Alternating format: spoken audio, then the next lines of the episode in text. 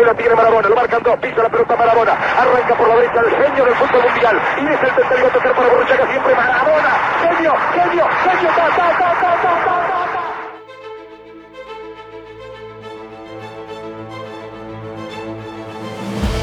El gol más hermoso de la historia de los mundiales no puede ser recordado si no es con el relato de Víctor Hugo Morales de fondo. Pero vos sabías que al relator uruguayo en realidad al principio no le gustó ni un poquito el relato que construyó y hasta en la misma transmisión llegó a pedir perdón un par de veces por cómo había gritado el gol.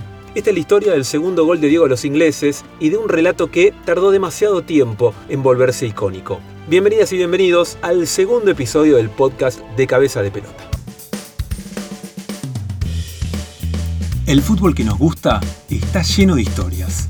Cabeza de Pelota llegó para contarlas. Mi nombre es Bruno Correa. Edito Cabeza de Pelota, el primer newsletter para los que amamos el fútbol. Además de leernos, también podemos escucharnos. Este es el podcast de Cabeza de Pelota. El domingo 22 de junio de 1986, a las 4 y 10, 4 y cuarto de la tarde, Diego Maradona convertía lo que fue el gol más lindo en la historia de los mundiales para poner a Argentina 2 a 0 sobre Inglaterra en los cuartos de final de la Copa del Mundo de México 1986 que terminaríamos ganando con Carlos Salvador Vilardo en el banco de suplentes. Ese partido fue seguido con mucha atención por todo el mundo porque había pasado apenas cuatro años de la guerra de Malvinas y aunque los protagonistas no querían relacionar una cosa con otra, lo cierto es que ese doloroso recuerdo estaba ahí flotando en el aire del estadio Azteca del DF. Pero primero vamos a hablar del gol de Diego, del segundo gol de Diego particularmente, y del relato de Víctor Hugo Morales. Porque aunque hoy no podamos pensar al uno sin el otro, como si se trataran de letra y música, en realidad al principio esto no fue exactamente así. Invité para participar de este podcast al periodista Andrés Burgo, quien escribió el libro El Partido, donde con una sólida investigación pudo reconstruir segundo a segundo aquel partido entre Argentina e Inglaterra de México 1986. Y con toda esa información nos puede ayudar a desentrañar un poquito qué fue lo que pasó al principio con aquel gol de Diego y con aquel relato de Víctor Hugo. El relato en sí pasó desapercibido eh, en su momento.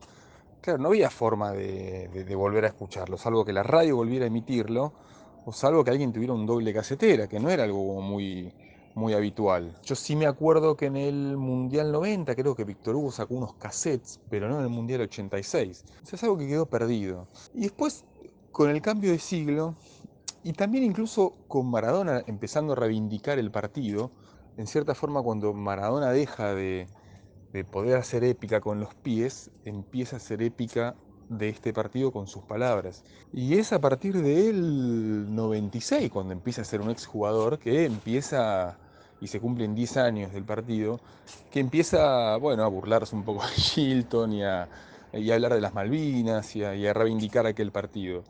Eh, y en medio de ese, de ese oleaje, y también en medio de que Argentina dejó de ganar cosas, eh, Argentina empieza a reivindicar aquel partido. Eh, y en eso cae el relato de Víctor Hugo, como, como el tango, digamos, empezó a ser cada vez más lindo ese relato.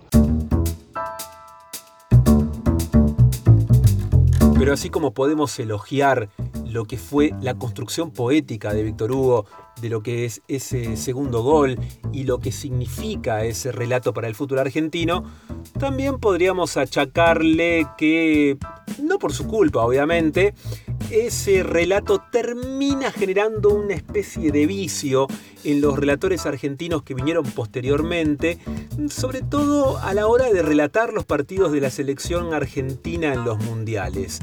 Lo explica mucho mejor Andrés Burgo.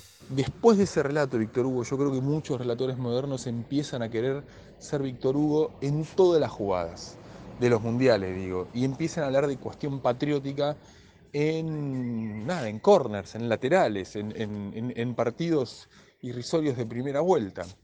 Em, Víctor Hugo no hace referencia a las Malvinas directas, salvo hace dos, alusiones. Cuando termina el partido dice por todos los pibes que ya no están, eh, y después del primer gol, que él se da cuenta que es con la mano, dice, me van a perdonar contra Inglaterra también con la mano.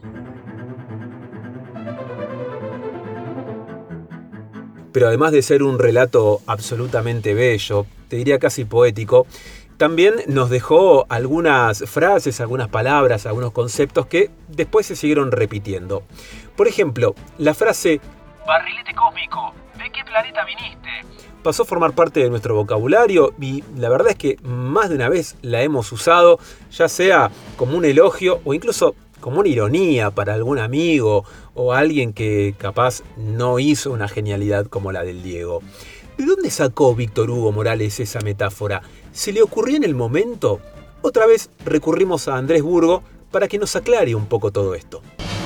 El barrilete cósmico es una patadita a Menotti, en verdad, porque antes del Mundial, Menotti estaba enfrentado a todo lo que sea Bilardo, y en ese momento Maradona era Bilardo. En medio de ese enfrentamiento, antes del Mundial, yendo hacia México en un avión, Menotti le concede una entrevista a la agencia Telam. Y ahí dice que Maradona era un barrilete. No queda claro a qué se refiere con el tema del barrilete, si se refiere a cuestiones personales o cuestiones futbolísticas. Pero claro, el título fue el barrilete y se empezó a hablar. Y todo el periodismo bilardista empieza a usar esa figura durante el Mundial. Y Víctor Hugo la tira un par de veces durante el Mundial. Lo que no dice es barrilete cósmico. Barrilete cósmico la tira, lo tira una sola vez en su vida. Es una cosa increíble. La tira en el relato del gol, del, del segundo gol. Solo una vez dice barrilete cósmico y no tuvo necesidad de volver a repetir, porque quedó para siempre. Y como te decía al principio de este podcast, a Víctor Hugo al principio no le gustó el relato que construyó del segundo gol de Diego a los ingleses. Durante el resto de la transmisión del partido, pidió disculpas varias veces porque para él se había excedido y había mostrado una falta total de profesionalismo.